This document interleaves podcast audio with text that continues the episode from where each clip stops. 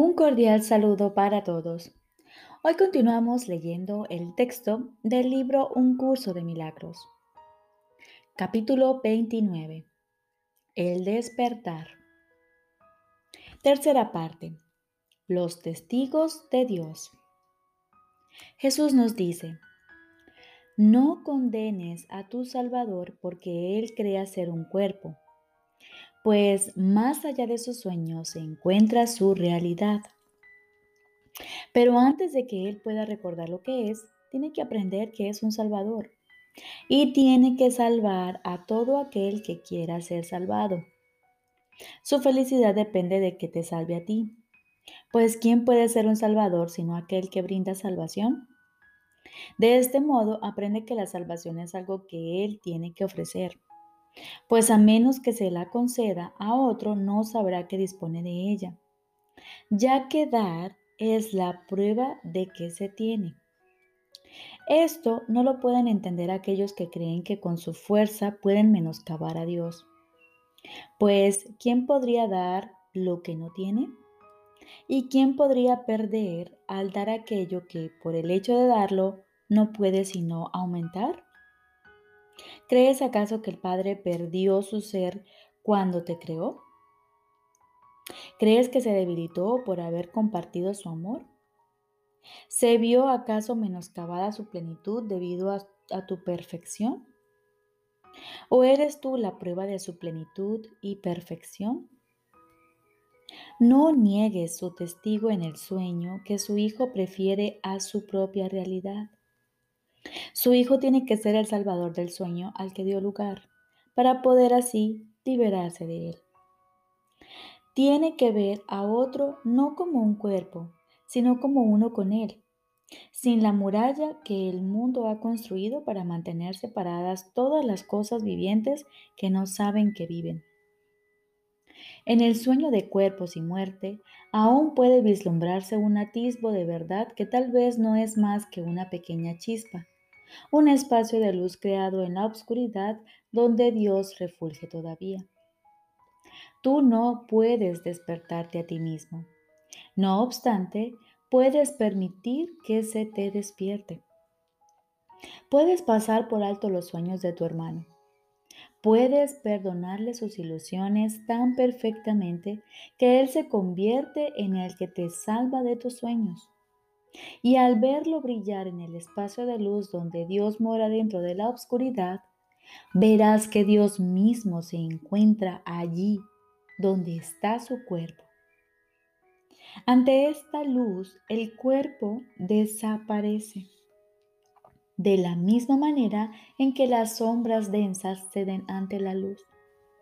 La oscuridad no puede decidir que el cuerpo siga presente. La llegada de la luz supone su desaparición. Verás entonces a tu hermano en la gloria y entenderás qué es lo que realmente llena la brecha que por tanto tiempo pensaste que os mantenía separados. Ahí, en lugar de ella, el testigo de Dios ha trazado el dulce camino de la bondad para que el Hijo de Dios lo recorra.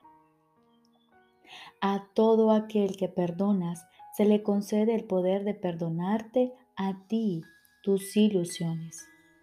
Mediante tu regalo de libertad, te liberas tú. Hazte a un lado y deja pasar al amor, el cual tú no creaste, pero sí puedes extender. En la tierra eso quiere decir perdonar a tu hermano. Perdonar a tu hermano para que las tinieblas desaparezcan de tu mente. Una vez que la luz haya llegado hasta tu hermano a través de tu perdón, Él no se olvidará de su Salvador ni lo dejará sin absolver. Pues fue en tu rostro donde vio la luz que quiere mantener a su lado, a medida que camina a través de las tinieblas hacia la luz eterna. Cuán santo debes ser tú para que el Hijo de Dios pueda ser tu Salvador en medio de sueños de desolación y de desastres.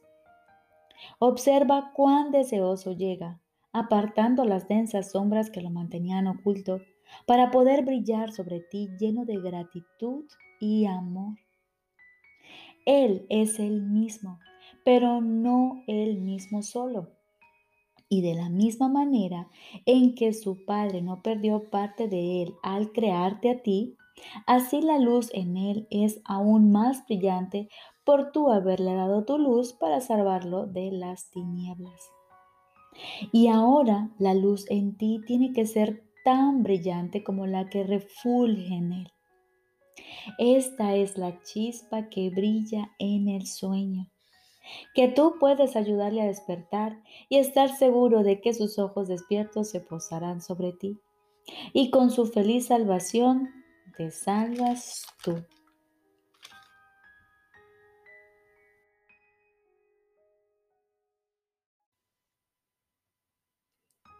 Primer tema especial. ¿Qué es el perdón? Jesús nos dice, el perdón reconoce que lo que pensaste que tu hermano te había hecho en realidad nunca ocurrió. El perdón no perdona pecados, otorgándoles así realidad. Simplemente ve que no hubo pecado. Y desde este punto de vista, todos tus pecados quedan perdonados. ¿Qué es el pecado sino una idea falsa acerca del Hijo de Dios? El perdón ve simplemente la falsedad de dicha idea y por lo tanto la descarta. Lo que entonces queda libre para ocupar su lugar es la voluntad de Dios. Un pensamiento que no perdona es aquel que emite un juicio que no pone en duda a pesar de que es falso la mente se ha cerrado y no puede liberarse. Dicho pensamiento protege la proyección, apretando aún más sus cadenas de manera que las distorsiones resulten más sutiles y turbias, menos susceptibles de ser puestas en duda y más alejadas de la razón. ¿Qué puede interponerse entre una proyección fija y el objetivo que ésta ha elegido como su deseada meta? Un pensamiento que no perdona hace muchas cosas. Persigue su objetivo frenéticamente, retorciendo y volcando todo aquello que cree que se interpone en su camino. Su propósito es distorsionar, lo cual es también el medio por el que procura alcanzar este propósito. Se dedica con furia a arrasar la realidad sin ningún miramiento por nada que parezca contradecir su punto de vista. El perdón, en cambio, es tranquilo y sosegado y no hace nada. No ofende ningún aspecto de la realidad ni busca tergiversarla para que adquiera apariencias que a él le gusten. Simplemente observa, espera y no juzga. El que no perdona se ve obligado a juzgar, pues tiene que justificar el no haber perdonado. Pero aquel que ha de perdonarse a sí mismo debe aprender a darle la bienvenida a la verdad exactamente como esta es. No hagas nada, pues, y deja que el perdón te muestre lo que debes hacer a través de aquel que es tu guía, tu salvador y protector, quien lleno de esperanza está seguro de que finalmente triunfarás. Él ya te ha perdonado, pues esa es la función que Dios le encomendó. Ahora tú debes compartir su función y perdonar a aquel que Él ha salvado, cuya inocencia Él ve y a quien honra como el Hijo de Dios.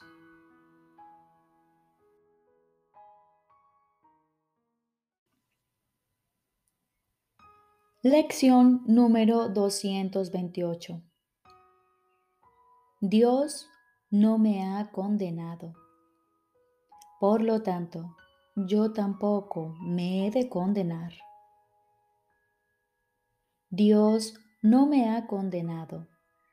Por lo tanto, yo tampoco me he de condenar. Mi Padre conoce mi santidad. ¿Debo acaso negar su conocimiento y creer en lo que su conocimiento hace que sea imposible?